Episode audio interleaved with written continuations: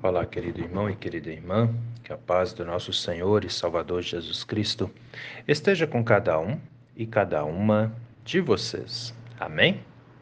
Hoje é quarta-feira, dia 7 de dezembro. E antes da nossa reflexão, quero lembrar as senhoras do nosso grupo da UASE, da comunidade da Vila Lenze, que hoje é o nosso encontro de encerramento, a partir das dez e meia da manhã, onde estaremos nos encontrando na comunidade da Vila Lenze, né? E depois seguindo para o local da confraternização.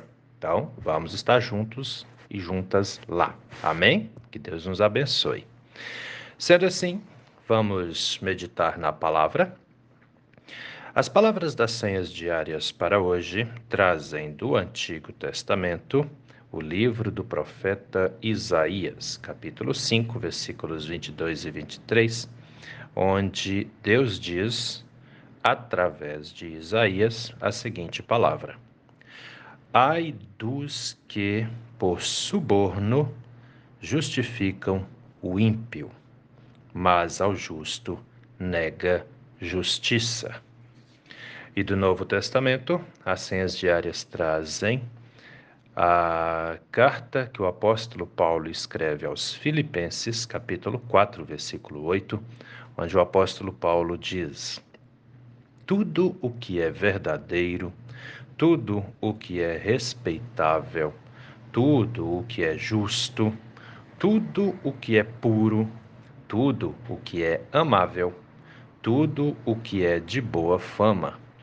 Se alguma virtude há, e se algum louvor existe, seja isso o que ocupe o pensamento de vocês. Queridos irmãos, queridas irmãs, como foi refletido ontem, meditado ontem, né?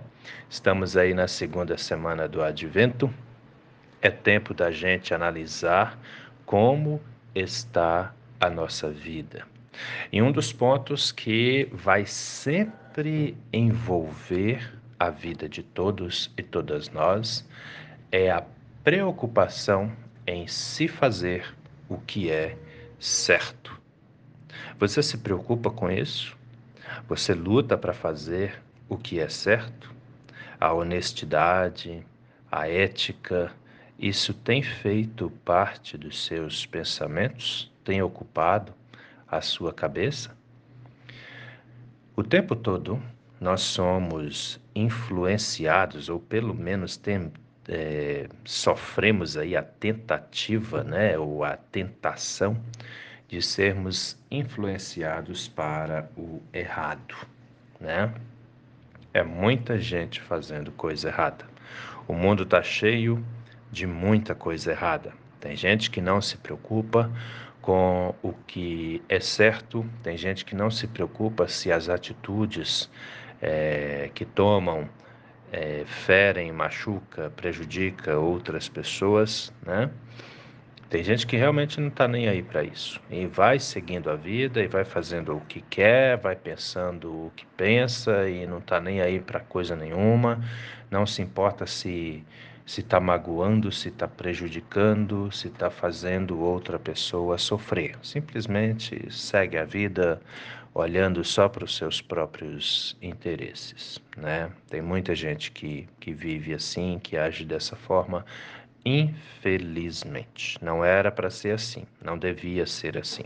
Mas nós sabemos que, que a coisa acontece dessa forma, né? E, e aí é que está o grande X né, a desonestidade, ela infelizmente está presente na vida de muitas pessoas e inclusive acaba influenciando outras pessoas. Por incrível que pareça, existem pessoas que se dizem crentes, existem pessoas que até vão na igreja mas são desonestas, né? Isso é complicado, porque essa pessoa está na igreja e e por que que é complicado e para quem é complicado, né? Primeiro, é complicado porque o próprio Senhor Jesus Cristo disse que a pessoa não pode é, segurar na mão de dois senhores, ela não pode servir a dois senhores. Ou a gente serve a Deus, ou a gente serve ao diabo.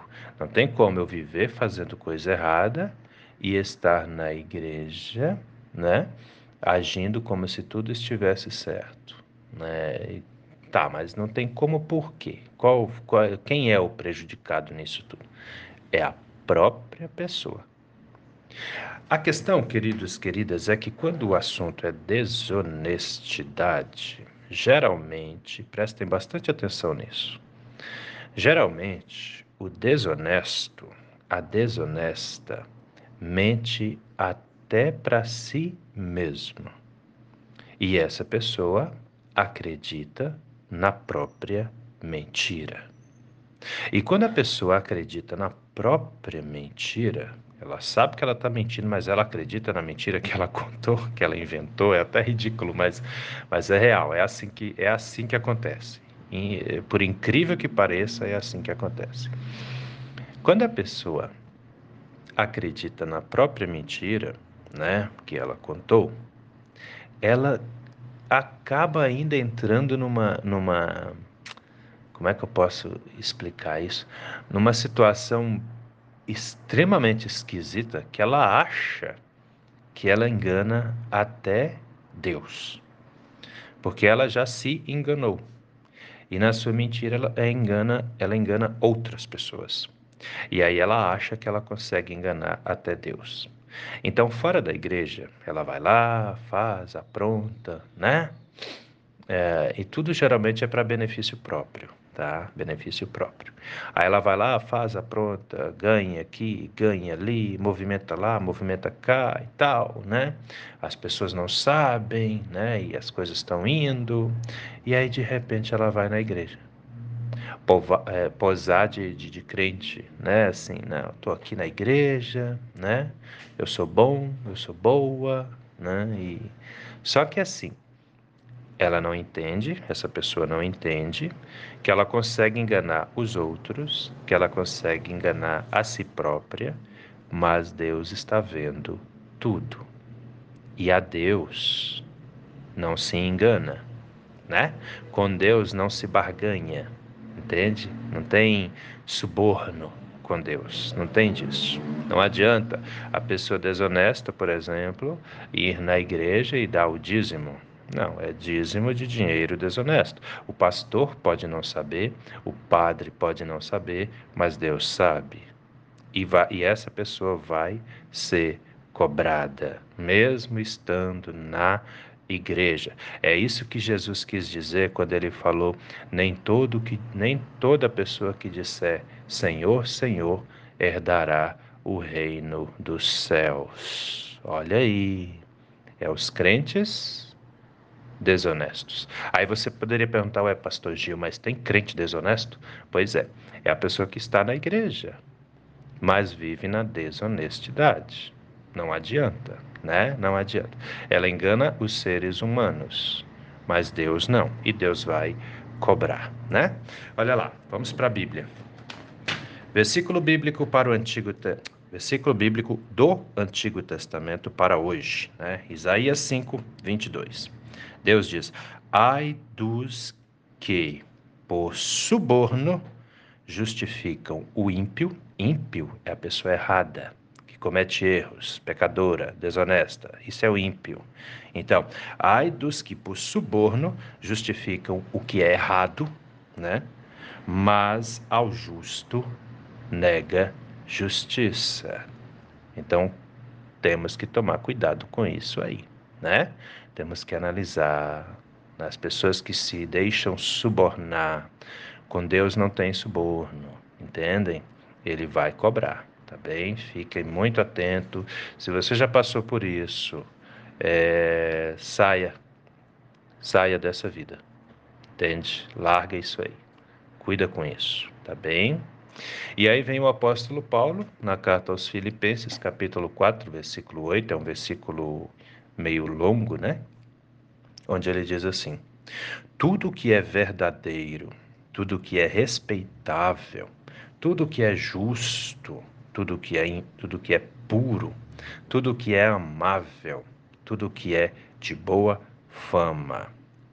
Se alguma virtude há e se algum louvor existe, seja isso o que ocupe o pensamento, e aí eu, eu ainda diria, né, a cabeça, a mente, a vida de vocês.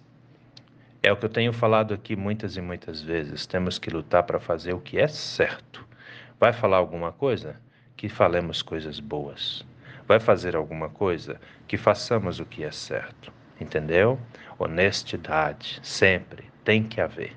Temos que andar sempre na honestidade. Deus espera isso de nós. E aquele filho, aquela filha de Deus que não agir com honestidade será cobrado, será cobrada. Tempo de advento é tempo de avaliação, né? Temos que avaliar como está a nossa vida, como está a nossa caminhada, como está a, a nossa vida de cristãos e cristãs. Tá tudo certo contigo? Tá tudo tranquilo? Glória a Deus por isso. Não está, não? Precisa corrigir? Precisa consertar alguma coisa? Então, conserte, corrija, pois advento é tempo para isso também. Amém? Pensa nisso com carinho, meu irmão. Pensa nisso com carinho, minha irmã, porque essa palavra é para mim, para você, para todos nós. Vamos orar? Deus eterno e todo-poderoso, muito obrigado, Senhor, por mais esse dia de vida que recebemos das Suas mãos. Obrigado que já agora cedinho podemos meditar na Sua palavra e assim recebermos entendimento, orientação que vem do Senhor. Assim te pedimos, Pai amado, nos dê um coração temente ao Senhor, um coração sábio que valorize o que é certo e que despreze o que é errado. Faça, Senhor, com que a cada instante a nossa obediência a Ti seja cada vez maior, pois nós sabemos que devemos caminhar nos caminhos certos. Por isso te pedimos, nos oriente, nos ilumine com a luz do Seu Espírito Santo. Meu Deus, abençoe os enfermos, aqueles que estão em tratamentos em casa, os que estão internados em hospitais. Dê a essas pessoas, Senhor, o milagre da cura, pois só o Senhor tem poder para isso, por isso clamamos a Ti. Restaure a saúde, seja a física, a mental. Tire, meu Deus, dessas pessoas todo o sofrimento, toda a angústia, os medos. Faça com que a paz, a tranquilidade, a alegria de viver esteja presente na vida deles e delas também. Abençoe nossa família. Nesse tempo de advento, meu Deus, faça com que a nossa obediência e o nosso temor ao Senhor aumentem ainda mais, de modo que sintamos a Sua presença a cada instante de nossas vidas. Abençoe cada pai, cada mãe, os filhos, as filhas, os idosos, as idosas. Que todos os membros da nossa família sintam, meu Deus, a Sua presença grandiosa de Pai e sejam também igualmente iluminados, iluminadas pela luz do Seu Espírito Santo. É em nome do nosso Senhor e Salvador Jesus Cristo que te pedimos e desde já também te agradecemos, pois temos a plena certeza de que o Senhor ouve as nossas orações e atende aos nossos pedidos também. Em nome de Jesus. Amém, Senhor. Querido irmão, querida irmã, que a bênção do Deus eterno e todo-poderoso, Pai, Filho e Espírito Santo, venha sobre você e permaneça com você hoje e a cada novo dia de sua vida, em nome do nosso Senhor e Salvador Jesus Cristo. Amém. E até a próxima.